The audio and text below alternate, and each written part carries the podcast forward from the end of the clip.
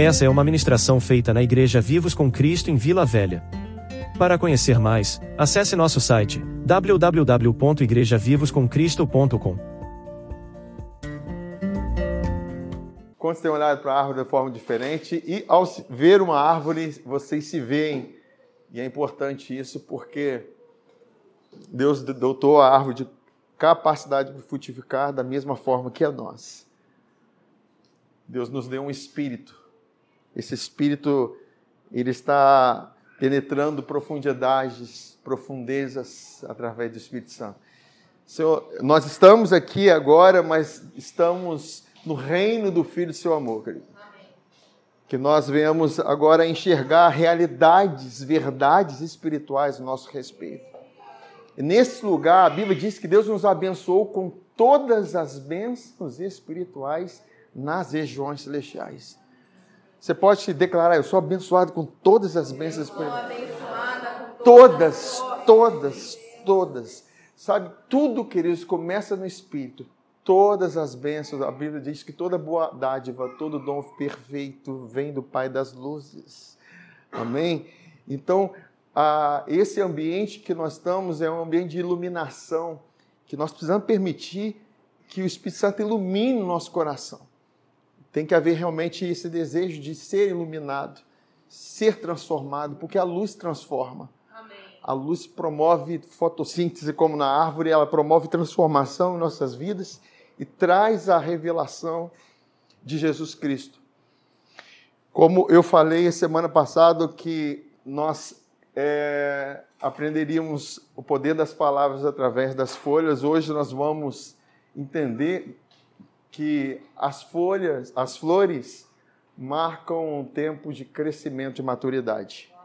Amém? Amém. Você vê que agora nós estamos partindo para um resultado da, do operar que acontece na vida da árvore. Flor e fruto são consequências.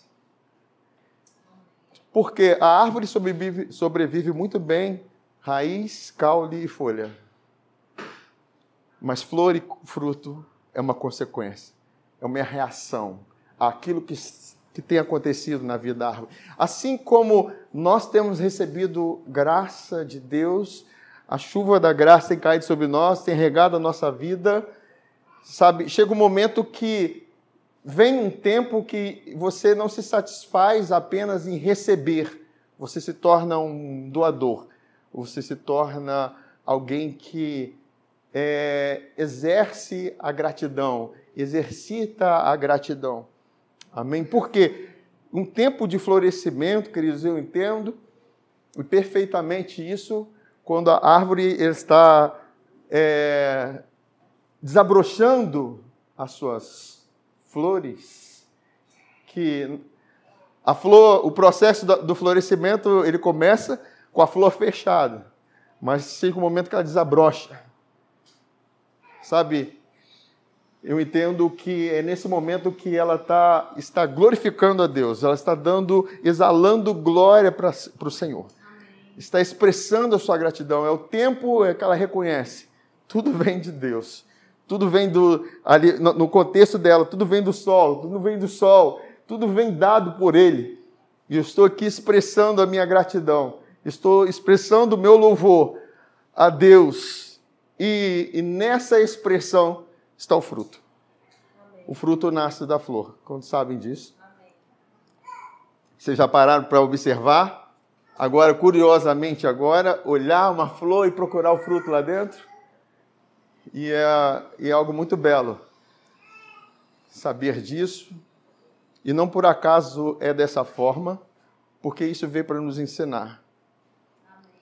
Porque certamente é, à medida que a árvore fez as suas fotossíntese, não sei quantas, quantas, quanto tempo aconteceu isso, e nós sabemos, como a palavra diz, que o justo crescerá como o céu do Líbano.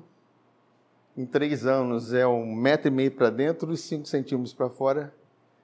E florescerá como a palmeira. Certamente essas árvores passaram por processos de perseverança, de fotossíntese, de alimento, recebendo alimentação, e essa alimentação é a revelação de Jesus Cristo. Evangelho, queridos, é a revelação de quem Cristo é. O Evangelho aponta para Ele, aquilo que Ele fez. É lógico que aquilo que Ele fez reflete em nós.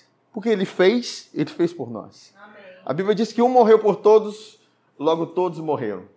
Para que os que agora vivem não vivam mais para si mesmos, mas por aqueles por quem morreu. Amém? Está lá em 2 Coríntios capítulo 5. Mas é, nós vamos entender que esse tempo de maturidade é, que nós estamos falando, esse tempo que nós temos recebido a revelação de Jesus. E, queridos, não tem como é, você receber o Evangelho e você ficar com o coração fechado. Porque é o Evangelho da paz. São boas notícias. São as obras dele. São as obras de amor. É uma história de amor mais linda que existe. Ou, se não, a única história de amor perfeita que reflete o amor do pai pelo seu filho, pelos seus filhos, que somos nós.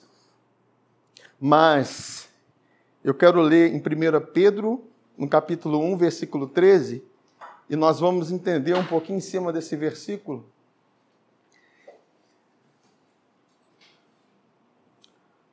Capítulo 1, 13.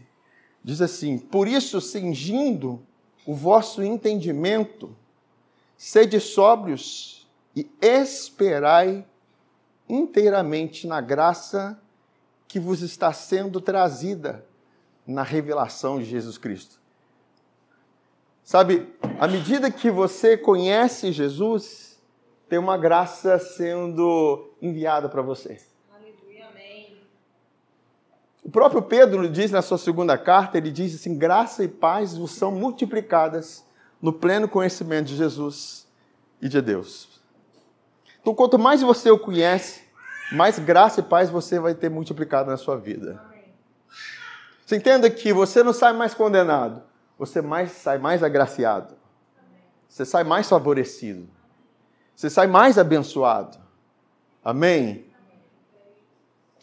E, e, e, parece, né, se a gente voltar um tempo atrás, quando a gente não conhecia tanto a graça assim, eu não estou dizendo que a gente não conhecia a graça, mas não conhecia tanto, mas parecia assim, nossa, pai, que tempo bom quando eu estava no primeiro amor e era tudo novo, mas de repente veio as leis, vieram as obrigações, vieram as coisas para fazer, e eu não me dei conta, eu não consegui cumprir, e de repente me vi condenado, cansado, enfraquecido, porque você não estava conhecendo Jesus.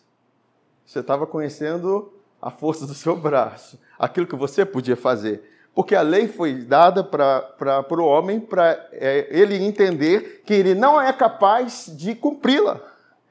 Foi preciso Deus enviar o seu filho para que ele pudesse cumprir a lei, satisfazer a lei para nós. Ah, então estou livre da lei. Não, você está debaixo de uma lei superior a lei do espírito e da vida. Você tem força agora para cumprir não somente a lei, mas para você é, ir acima dela. Você está sob a influência do Espírito Santo. Você ser guiado pelo Espírito Santo. Se a lei diz amai os vossos inimigos, aliás, é, olho por olho, dente por dente, a graça nos dá a capacidade de amar os nossos inimigos abençoar os que nos amaldiçoam.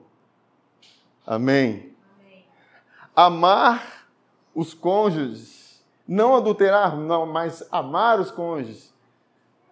Amém. Amém. Não roubar, não, antes trabalhar para contribuir, para abençoar. Amém. Amém. Olha, é algo superior que vem pelo Espírito. É um viver acima. Glórias a Deus por isso. Mas entenda que, à medida que nós vamos crescendo na graça, e essa graça tem um propósito de transformar nossas vidas, nós vamos tendo aquele senso de intimidade maior. Normalmente, tá frio aí?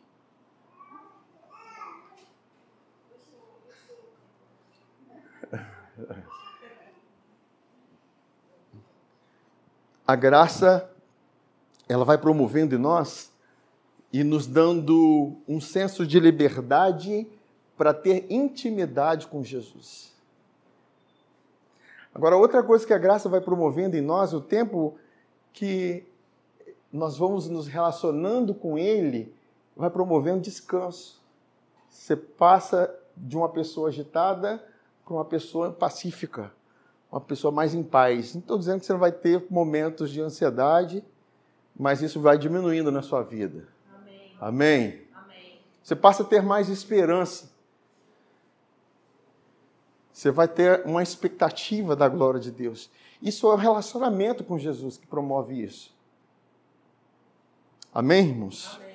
Então, e por fim, você é, pratica ações de graças. Lá em Romanos capítulo 7, a partir do versículo 3, eu quero falar sobre os estágios do florescimento que Deus colocou no meu coração.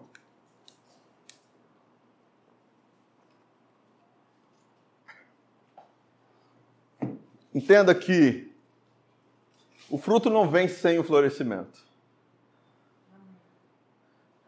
O florescer, o fruto é resultado de um florescer. Em Romanos capítulo 7, o apóstolo Paulo usa o contexto de um casamento para poder falar na nossa união com Jesus. De tão forte que é. A Bíblia diz assim: de sorte que será considerada adúltera, se vivendo ainda o marido, unir-se com outro homem, porém, se morrer, morrer o marido, estará livre da lei e não será adúltera se contrair novas núpcias. Assim, meus irmãos, também vós morrestes relativamente à lei, por meio do corpo de Cristo, para pertencerdes a outro, a saber, aquele que ressuscitou dentre os mortos, a fim de que frutifiquemos para Deus. O que eu entendo nesse contexto é que não há frutificação sem você entender que você já morreu com Ele. Queridos, entenda que quando Jesus estava na cruz, você estava com Ele. Por mais que, a verdade, toda a humanidade estava lá. Todos os pecados da humanidade estavam lá. Senão ele não teria capacidade de morrer. E a palavra é essa: ele não era capaz de morrer. A morte não teria poder sobre ele. Mas o poder que a morte teve é porque ele assumiu o nosso lugar. Ele assumiu a nossa identidade. Houve literalmente uma união entre nós e Jesus naquela cruz. Houve um casamento. Como a Bíblia diz, o homem que se une com uma prostituta forma um corpo com ela. E aqui está dizendo que um corpo foi formado, amém? Porque ele é o homem perfeito que se uniu conosco, amém. os pecadores. No contexto, a prostituta, amém? amém? Não se sintam ofendidos, mas é uma forma pejorativa de falar. Mas entender essa união, entender que você já está crucificado com ele, é que nessa união na sua morte também promoveu a união na sua ressurreição, porque o fruto é resultado do poder da ressurreição. O, o fruto é resultado da sua glória. Fruto é novidade. Eu não coloquei aqui, mas Romanos 4, 6, 4 diz que nós fomos sepultados com Cristo na sua morte pelo batismo. Quando nós nos decidimos, ó, oh, eu quero batizar porque eu creio em Jesus e eu quero, eu quero viver essa realidade de Cristo, você batiza, e quando você batiza nas águas, houve um sepultamento. Amém. Ele diz assim: assim como Cristo foi, foi ressuscitado dentre os mortos, assim nós vamos andar em novidade de vida. Porque a forma que Jesus foi ressuscitado entre os mortos, como? Pela glória do Pai. É essa glória que vai nos fazer andar em novidade de vida. Amém. Entende? Que vai te dar capacidade para andar nessa lei superior, nessa forma digna, essa forma que louva e glorifica a Deus. Então é a força de Deus. Nós andamos pela força de Deus. Queridos, nós não temos capacidade para frutificar sem a nossa união com Jesus. Tudo é por meio dele. Ele disse: sem mim nada podeis fazer. O contexto é frutificar. Amém? Amém. Agora, eu creio que o nosso espírito, ele quer toda essa conexão, alma e corpo, para que haja essa frutificação, que haja essa manifestação do fruto. Tem que ser, e eu creio que é o desejo de todo crente, de todo aquele que nasceu de novo, é frutificar. Amém. Nós não nos sentimos bem quando nós estamos magoados com alguém. Nós não nos sentimos bem quando nós somos egoístas. Nós não nos sentimos bem quando nós fazemos algo errado. Porque há, há em nós o desejo de frutificar. Há em nós a semente da frutificação. Há em nós aquela, aquela vontade de glorificar a Deus. Amém, irmãos? Amém. Então, isso é importante, mas entender que nós fomos unidos a Ele na Sua morte. A partir daí começou a intimidade. A partir daí começou um relacionamento. A partir daí começou um relacionamento com Jesus, sabendo porque há relacionamento, porque não há condenação. Entende? A, a, não condenação não é para você viver longe dele, não, é para você viver perto dele, Amém. viver para ele, se relacionar com ele. Porque a lei, como outro marido, não havia relacionamento com alguém que, no caso, a esposa, vamos dizer, a esposa que não tinha condição de obedecer à lei. Qual relacionamento que haveria entre a lei e uma esposa que não tem condição de obedecer à lei? É morte, é condenação. Entende? Mas Jesus veio para morrer pelos nossos pecados ressuscitou e nós nos relacionamos com aquele que nos amou primeiro.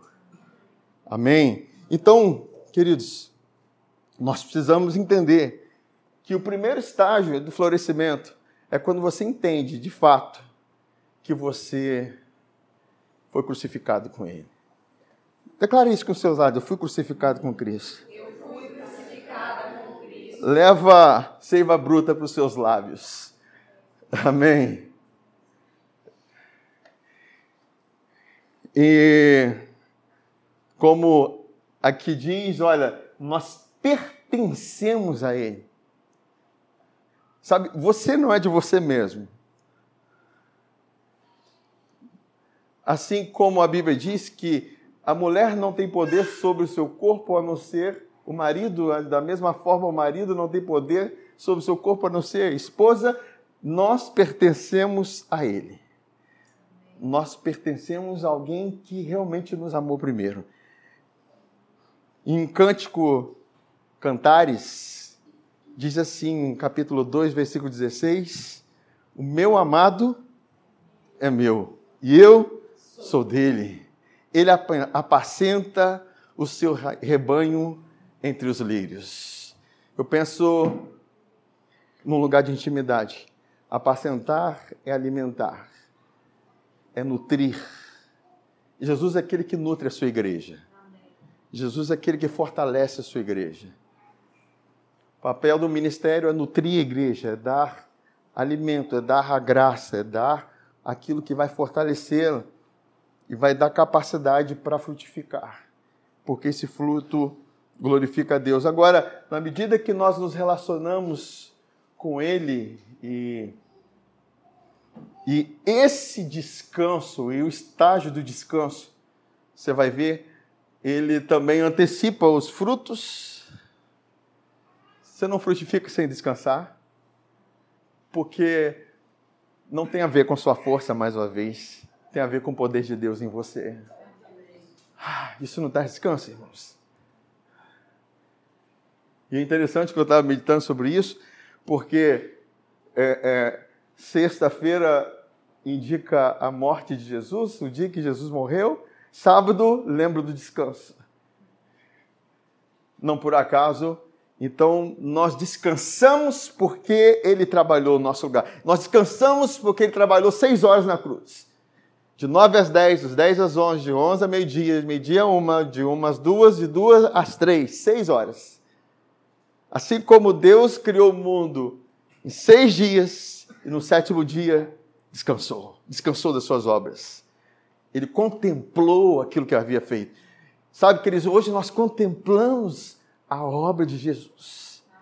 Quanto mais você contempla a, a Ele e a sua obra, mais você se sente satisfeito, se sente pleno nele, realizado com Ele.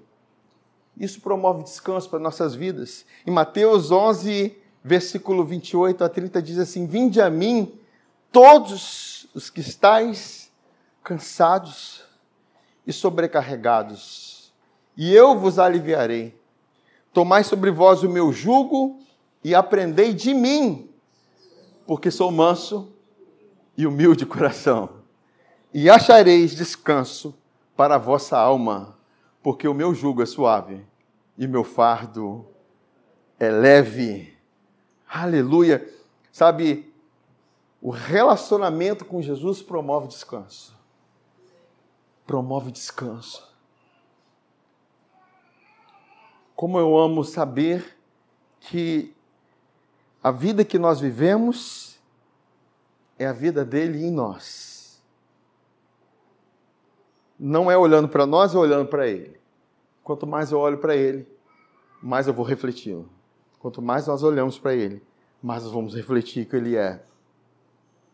Isaías 28, versículo 11 e 12, nós vamos entender que aquilo que diz aqui, porque o contexto que Paulo traz é para oração no Espírito, ele fala assim: pelo que por lábios gaguejantes e por língua estranha falará o Senhor a este povo.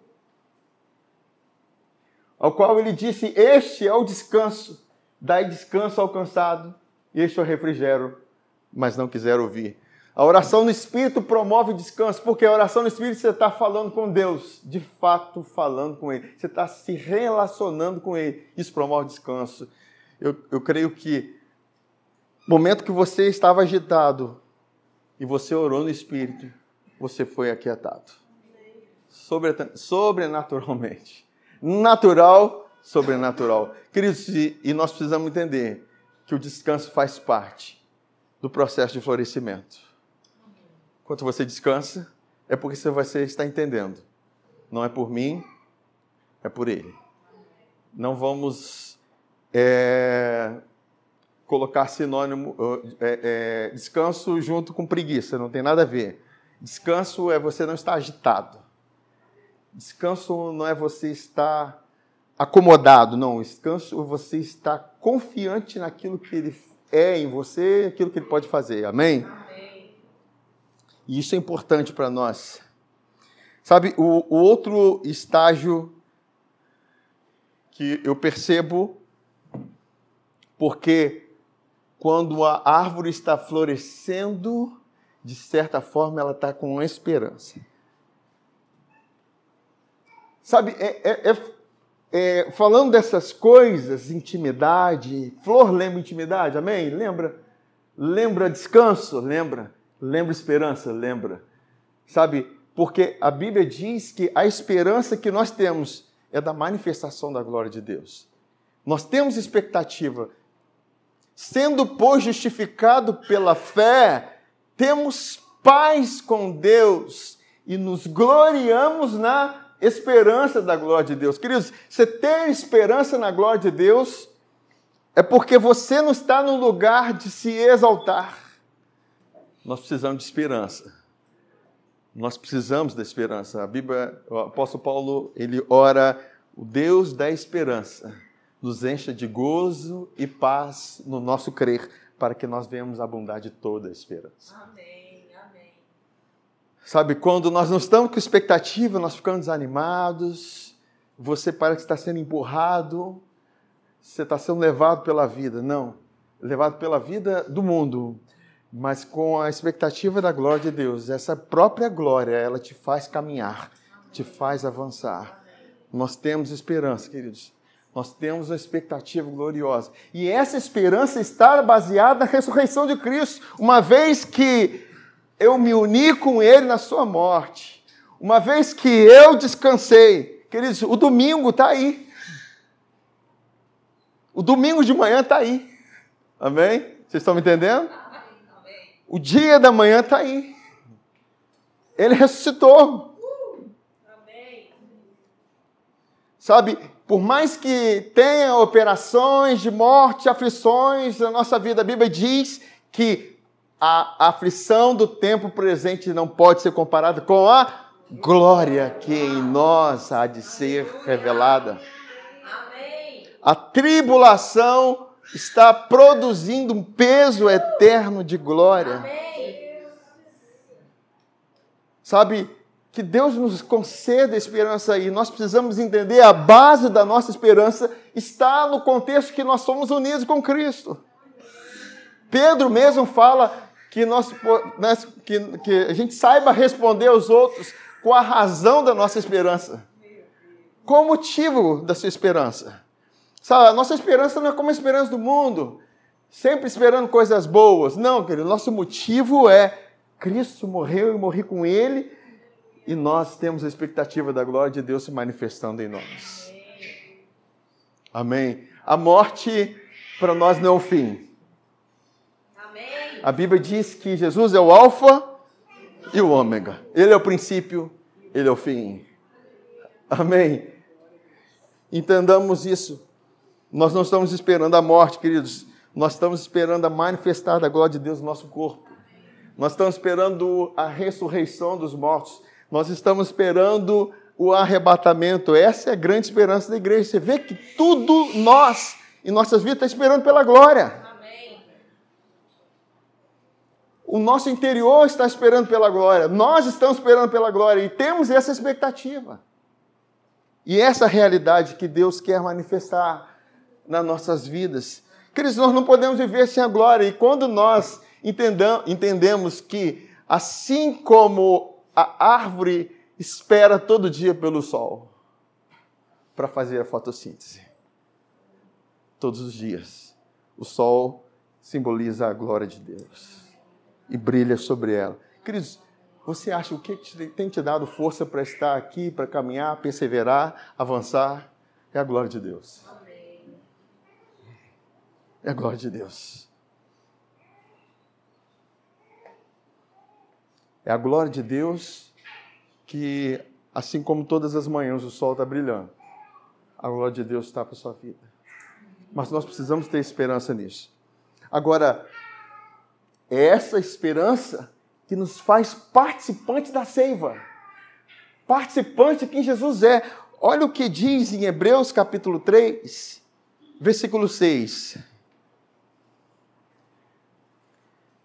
Cristo porém como filho em sua casa, a qual casa somos nós. Aí ele continua falando assim: olha, se guardarmos firme até o fim a ousadia e a exultação da esperança.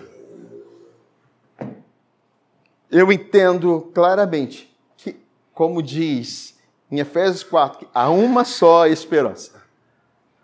É essa esperança que é da glória de Deus. Há uma só esperança.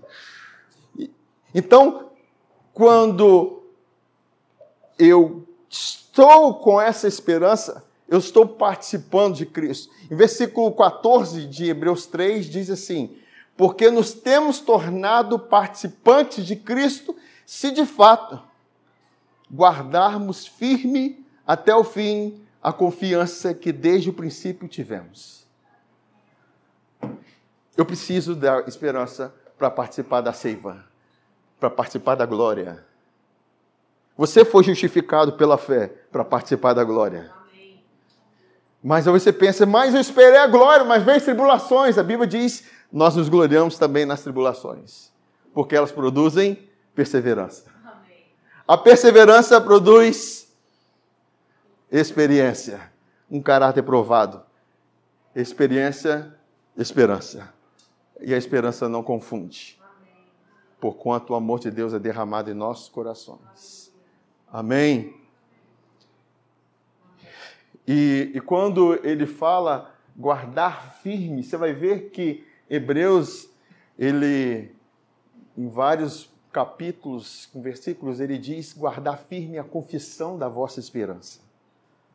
Quando você olha para a promessa de Deus, você a confessa, você traz para os seus lábios, você está promovendo esperança para você. Amém? Amém. Sabe quando você está desanimado, de repente você começa a confessar a palavra, declarar, declarar, de repente você está mais animado. Você está mais feliz, não é assim, irmãos? Sim. Você está falando, falando, falando, e você mudou o ambiente, o seu ambiente interior. Amém. Você mudou a sua realidade interior. Queridos, nada muda lá fora se não muda aqui dentro. A mudança de dentro tem que ser primeiro. Agora, cabe a nós é, guardar firme isso. A glória de Deus, o sol não serve de nada para a árvore se não tiver seiva bruta nas suas folhas. Se você não traz a palavra para sua boca, se você não traz a palavra para sua boca, não tem como ter fotossíntese. Não tem como ter transformação. Se você não ora no Espírito, se você não traz a promessa para seus lábios, como vai haver transformação? Amém. Amém. Porque a palavra está muito perto de ti, na tua boca e no teu coração. Essa é a palavra da fé que pregamos. Amém. É a justiça. Com o coração se crê para a justiça, com a boca se faz confissão para a salvação. Toda a nossa expectativa está na glória de Deus, queridos. O apóstolo Paulo ele ora aos Efésios, a igreja de Éfeso, no capítulo 1, versículo 16. Ele, ele ora, e eu já falei várias vezes essa oração, volta e meia eu oro aqui com vocês. Não cesso de dar graças por vós, fazendo menção de vós nas minhas orações, para que o Deus de nosso Senhor Jesus Cristo, o Pai da. Você acha que é por acaso que ele chama de Pai da Glória nesse contexto? Porque ele está dizendo que é essa glória que nós temos expectativa. O Pai da glória vos conceda espírito de sabedoria e de revelação no pleno conhecimento dele, iluminados os olhos do vosso coração, para saberes qual é a esperança do seu chamamento. O chamamento é o convite que você recebeu para você receber a salvação.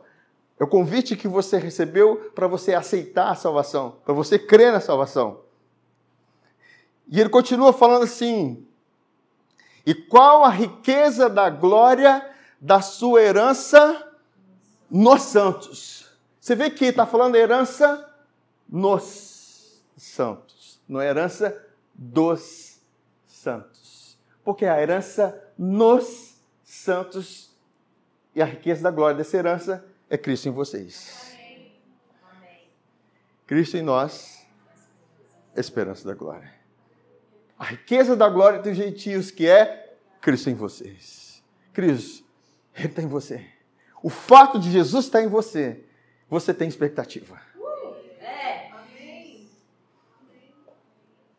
Pode vir qualquer tribulação, Cristo está em mim. Ele me dá capacidade. Eu morri com Ele. Eu estou unido a Ele. Não só na sua morte, mas também na sua ressurreição. Isso promove esperança para nós. E ele continua falando, porque o assunto é o mesmo. Ele fala assim: olha, a riqueza da glória da sua herança nos santos e a suprema grandeza do seu poder para com os que cremos. Agora você imagina, queridos, todo o poder que ressuscitou Jesus dentre os mortos disponível para nós. Amém. Para para pensar.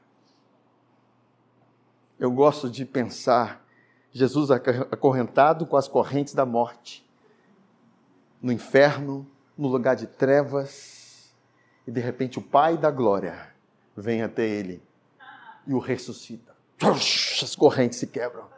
Todo o poder das trevas se dissipa. Porque a luz chegou, queridos. A Bíblia diz: das trevas nascerá a luz em nossos corações. Sabe, é esse poder da ressurreição que opera em nós. Essa é a dunamis de Deus. É de, daí que vem a excelência moral, a capacidade de nós sermos como Ele é, queridos. Amém? Essa é essa realidade. Agora, entende que quando você se concentra na sua força, você não está maduro, porque você está, você está esperando em você. Quando sua esperança está no Senhor, você é como árvore plantada junto às águas, que estende suas raízes para o ribeiro, que não receia quando vem o calor, mas a sua, folha, a sua folha fica, vai ter juventude. No ano de sequidão, não se perturba e nem deixa de dar fruto. Amém? Então, queridos, nós temos esperança nessa glória. Nós temos esperança, porque esse poder é eficaz. Essa força é eficaz. E eu creio que o último estágio do florescimento, e nós não entramos no fruto, amém? O fruto vai ficar para a próxima. Mas o último estágio são ações de graças. Ações de graça. No grego é Eucaristia. Colossenses capítulo 2,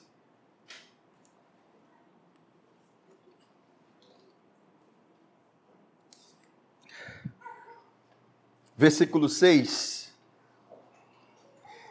a 7 diz assim: Ora, como recebestes Cristo Jesus, o Senhor, você vê, o Senhor, pensa nele, o Senhor, o Senhor, como aquele que te comprou, como aquele a quem você pertence. Você gosta de ser pertencido por ele? Amém. Você gosta dele ser, que ele seja o seu Senhor? Amém. Sabe, quanto mais você entende Ele como Senhor, e você vai viver uma vida mais rendida a Ele. Você vai querer mais obedecê-lo,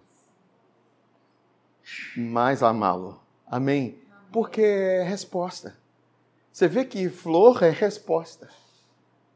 A árvore está florescendo porque ela está dando resposta a toda a seiva elaborada que ela recebeu tudo, todo alimento que ela recebeu, ela entendeu tudo veio de Deus. Sabe, o ruim, porque nós não amadurecemos ainda como crente quando a gente entende que ah, veio porque eu fiz algo, veio porque eu fiz aquilo, veio porque eu estudei, veio porque eu fiz, ou veio que eu fiz. Não, queridos, quando você entende tudo veio de Deus, você dá respostas. Essas respostas que nós damos, essas respostas que nós damos, é o último estágio de florescimento. Porque você está propenso a frutificar. E aqui ele está dizendo assim: assim como recebeste Cristo Jesus, Senhor, assim andai nele.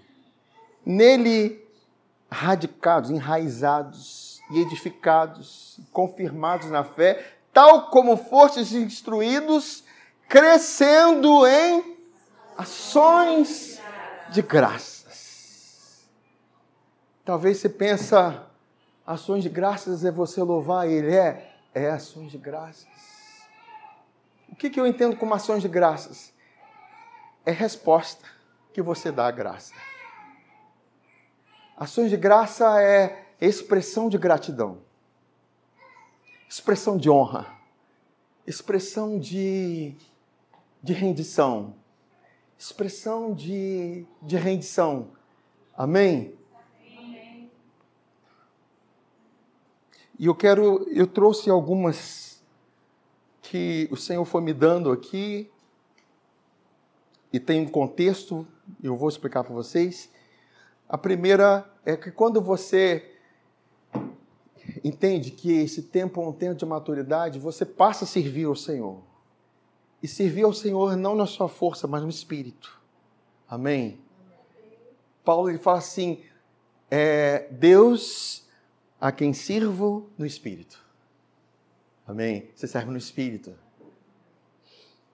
Se você serve no espírito, você não está servindo simplesmente a homens, você está servindo a Deus.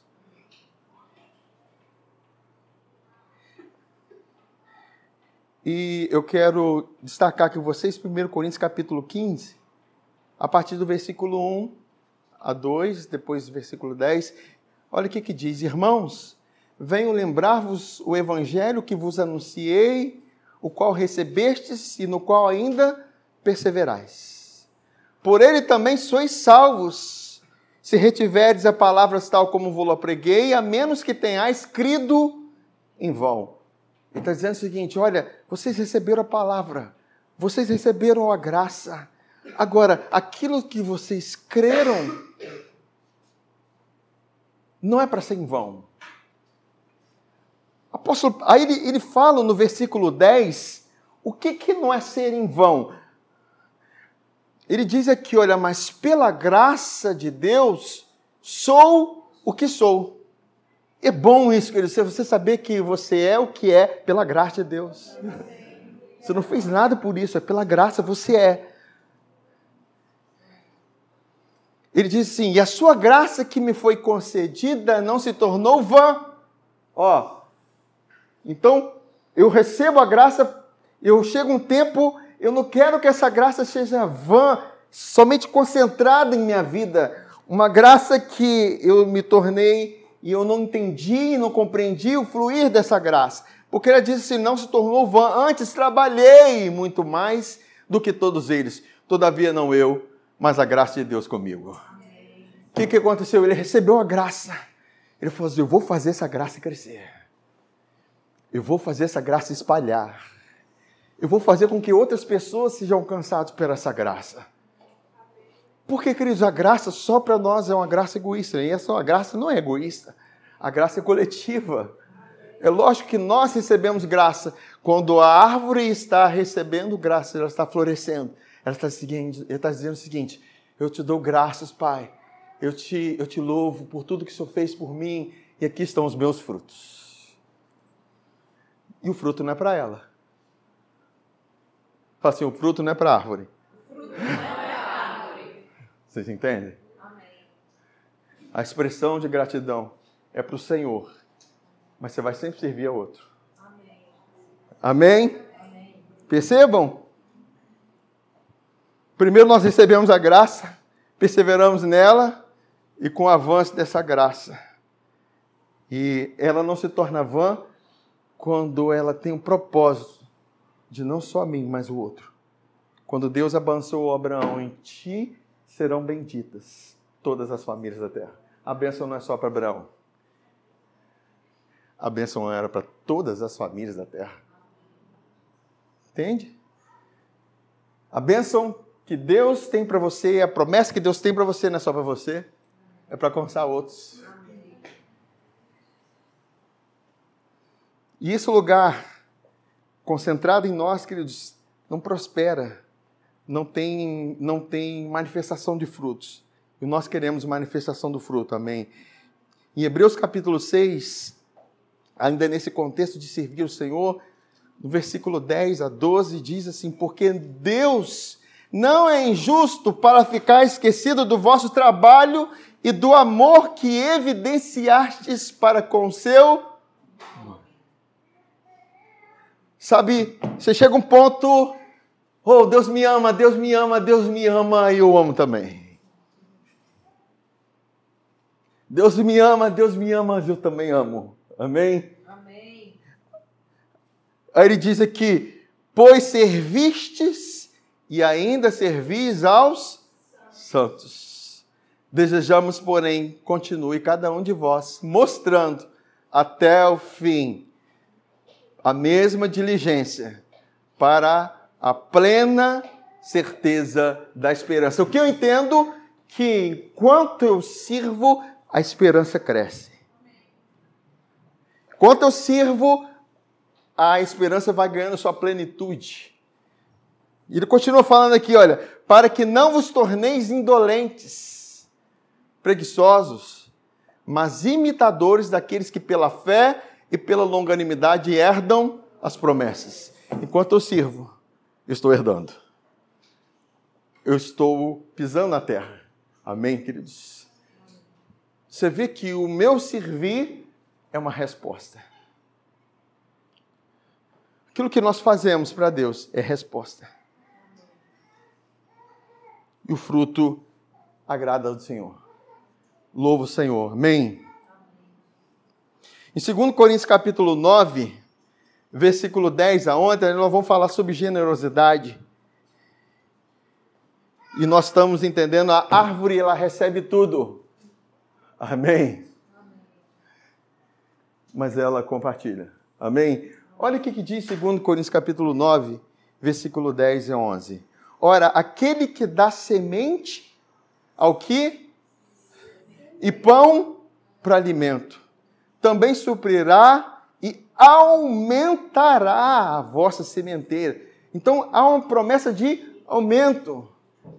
E multiplicará os frutos da vossa justiça. Então, olha só. O florescimento antecipa os frutos eu dou semente, ele me dá semente porque eu semeio. Amém? Isso vai aumentar os frutos de justiça. Vocês me entendem, queridos? E o contexto é de generosidade.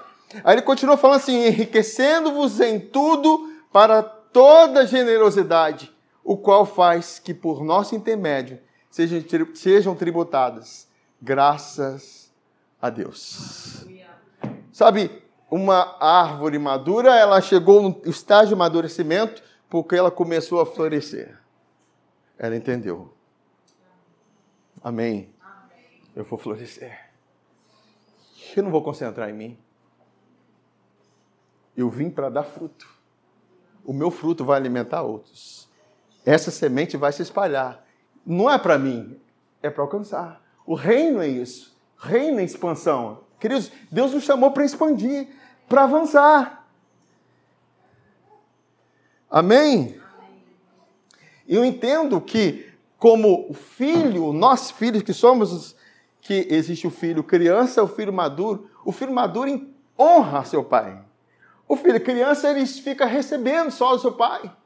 O filho já chega num estado de maturidade, ele começa a honrar o seu pai, amém? Ele começa a abençoar o seu pai. E não só sugar do seu pai. Então, nós, lógico, de Deus nós recebemos, mas pela graça nós compartilhamos. Nós avançamos. E entender isso é importante. Segundo Coríntios capítulo 9, versículo 8, olha o fluir que acontece. Deus, está na NVI? É. Deus é poderoso para fazer que toda a graça seja acrescentada a vocês, para que em todas as coisas, em todo tempo, tendo tudo o que é necessário. Queridos, Deus é o Deus que supre todas as nossas necessidades. Transbordem. O que é transbordar, queridos? O que é transbordar? Agora, você vê que tudo isso começa aquele que dá semente ao que? Semeia. Se eu como a semente, eu não semeei. Se eu não semeei, não tem multiplicação. Sim ou não? Há perdas. Não há aumento. Há necessidades. Não há suprimento. Mas nós estamos entendendo que Deus nos chamou para sermos abençoadores próximos, transbordar, queridos, na vida de um e de outro. E quanto mais nós somos próximos, mais Deus derrama. A prosperidade, o canal da prosperidade, é quanto mais você é aberto, e principalmente na questão dinheiro, queridos, às vezes isso é uma coisa tão. É, a Bíblia, eu estava ouvindo um pregador, e realmente a Bíblia fala muito sobre dinheiro, fala sobre mais sobre dinheiro, sobre salvação. Porque o diabo usa o dinheiro para travar as pessoas. Sim ou não, irmão? E a Bíblia diz que o amor ao dinheiro é a raiz de todos os males. Tudo que é mal vem do amor ao dinheiro. O problema não é o dinheiro, o amor a ele. Dinheiro é benção para nós. Mas somos nós que possuímos o dinheiro. Não é o dinheiro que nos possui. Amém. Amém? Por isso, queridos, quando Deus ele fala da oferta de Caim e de Isaac desde o início. Caim, vê lá, deixa eu ver o que, é que sobrou. Deixa eu ver o que sobrou, deixa eu ver o que sobrou. Aqui, trouxe aqui o Senhor. Abel, ele pega da primícia. Primícia. O que é primícia? Os primeiros frutos. E se não sobrar? Ele não pensou, ele quis honrar. Tudo vem do coração. Entende? E o Senhor se agradou. Porque a questão não é você dar para receber. A questão é você honrar aquele que te deu.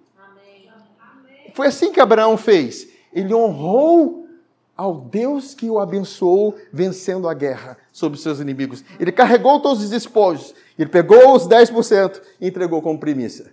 E a Bíblia diz: honra o Senhor com as primícias de toda a sua renda.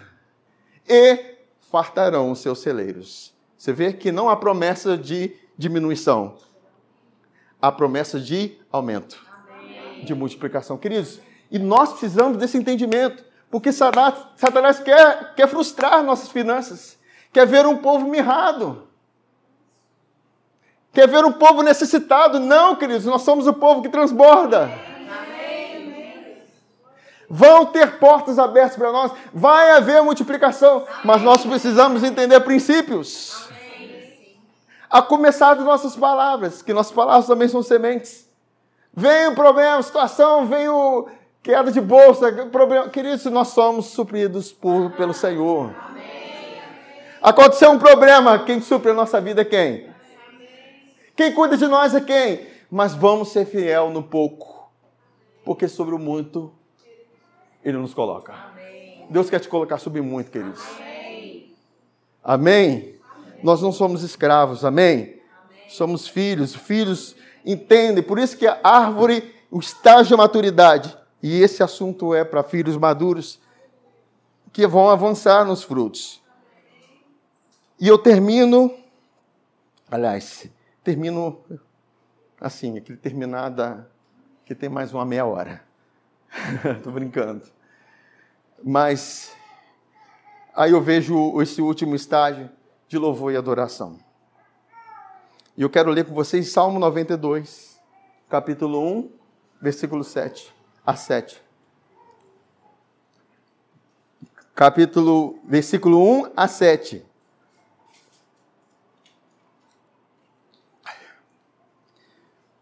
Diz assim: Bom é render graças ao Senhor e cantar louvores ao teu nome. Ó Altíssimo, anunciar de manhã a tua misericórdia e, de, e durante as noites a tua fidelidade. Você vê que está concentrado tudo no Senhor. A sua fidelidade, a sua misericórdia, as tuas obras. Com instrumentos de dez cordas, no meu caso aqui, são seis. Com saltério e com a solenidade da harpa. Pois me alegrastes com os teus feitos, exultarei nas obras das tuas mãos. Quão grandes, Senhor, são as tuas obras, os teus pensamentos, que profundos. O inepto não compreende, o estulto não percebe isto. Ainda que os ímpios brotam como a erva e florescem, todos que praticam a iniquidade nada obstante serão destruídos para sempre. Dá uma paradinha aqui, perceba que há uma alguém que está olhando para o Senhor e está expressando louvores a Ele. Sabe, queridos, nós há uma guerra para nós sermos roubados desse lugar, para que nossos lábios não expressem isso, para que nós venhamos reclamar. Se não tem louvor, tem reclamação. Mas nós fomos chamados para adorar. Amém. Em meio às adversidades, adorar. Em meio aos louvores, adorar. Sabe, todos vocês conhecem aqui é, a, a, o contexto de Josafá. Estava vindo um grande exército contra Israel. E Josafá era o rei. que buscou o Senhor e Deus prometeu vitória para eles. E a expressão, aquela palavra, aquele descanso que houve por causa da promessa foi preparar os cantores para estar na frente da batalha. E eles começaram a cantar. Tua misericórdia dura para sempre, teu amor dura para sempre. Sabe, querido, você sabe o que acontece quando nós começamos a cantar em meio a adversidades? Em meio às dificuldades da vida, as situações, nós começamos a celebrar e cantar, e talvez é, a sua alma vai. Peraí, mas estou cantando, não. E nesse momento é, é, é conexão raiz e boca. Deixa a sua alma questionar. Louve, adore, cante, exalte as obras dele. O que, que vai acontecer, queridos? Assim como lá em Josafá os, os inimigos foram derrotados. Quando Paulo e Silas estavam na prisão e eles estavam algemados, eles começaram a cantar e a orar. Imagina, cantar e orar. Houve um grande terremoto. Eles ficaram soltos, um terremoto e foram soltos das prisões. Sabe, há, há, um poder no nosso louvor, no nosso cântico, naquilo que nós expressamos. Por isso que ações de gratidão, gratidão por tudo que Ele fez. Expressar gratidão em todo o tempo, Cristo. Por isso que Ele diz que bom render graças ao Senhor e cantar louvores ao Teu nome. Aí no versículo 12 a 15 diz assim: O justo florescerá como a palmeira e crescerá como cedro do Líbano, plantados aonde? Na casa do Senhor, florescendo nos atos do nosso Deus. Na velhice darão ainda frutos, serão cheios de seiva e de verdor. Você vê que não é só eu que falo de árvore, não, tá? A Bíblia também fala.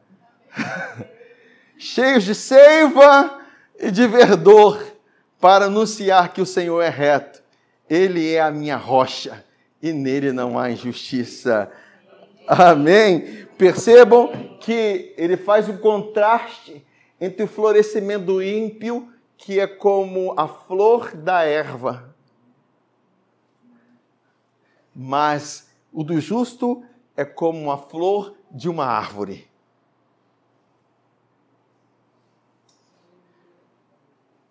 O ímpio talvez alcance as coisas rápido na força do seu braço, mas eles não permanecem.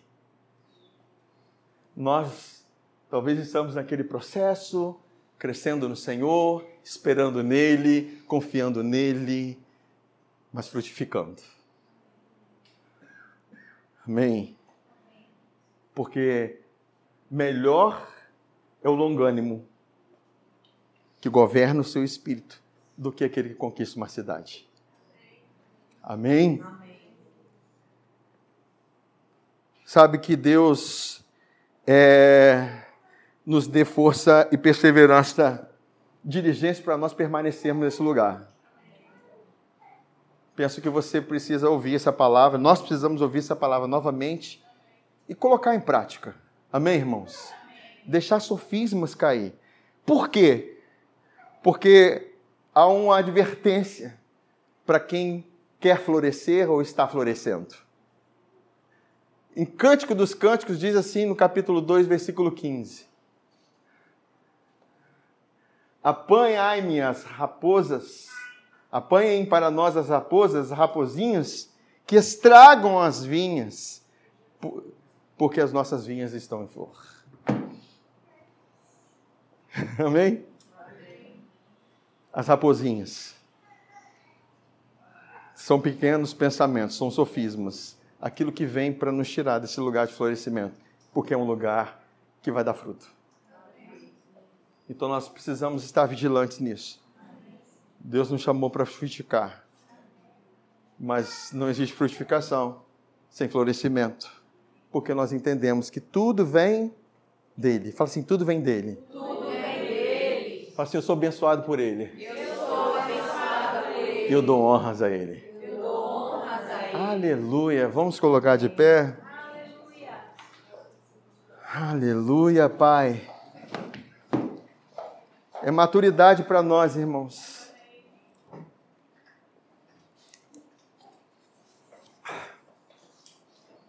Vamos orar? Pai, obrigado, Pai, porque nós fomos plantados na casa do Senhor. Quem foi plantado pelo Senhor foi plantado para florescer e frutificar. Senhor, nós somos plantação do Senhor para a sua glória. Por isso somos chamados de árvore de justiça. Nós crescemos, Pai, como cedro do Líbano e florescemos como a palmeira. Ainda na velhice nós vamos dar frutos. Senhor, porque a nossa esperança não está na morte, a nossa esperança está na glória do Senhor. Está na manifestação do Senhor. Está na glória do Senhor, Pai. E nós louvamos o teu nome, Pai. Adoramos a ti. Obrigado pelos teus feitos, pelas tuas obras, pelo teu cuidado. O Senhor é bom. A sua misericórdia dura para sempre, Pai. Obrigado, Pai, porque o Senhor já nos fez mais que vencedores. O Senhor supre todas as nossas necessidades. O Senhor que quis nos dar semente, porque nós semeamos, e o Senhor aumenta os frutos da nossa justiça. O Senhor aquele que faz multiplicar. Senhor, nós vamos florescer, nós vamos avançar sim, Pai, como igreja. Ah, Senhor, servir ao Senhor. Ah, Senhor, descansar no Senhor. Crescer e avançar em ações de graças, Pai. Porque para isso o Senhor nos chamou, Pai. E nós te agradecemos, Pai. Porque o Senhor é um bom jardineiro. É o jardineiro por excelência. Ah, Senhor, que cuida de nós e que nos corrige, em que nos ensina e que nos coloca, Pai, em posição de filhos maduros. Foi para amadurecimento que o Senhor nos chamou, Pai, para amadurecermos, para avançarmos naquilo que o Senhor tem para nós. Amém?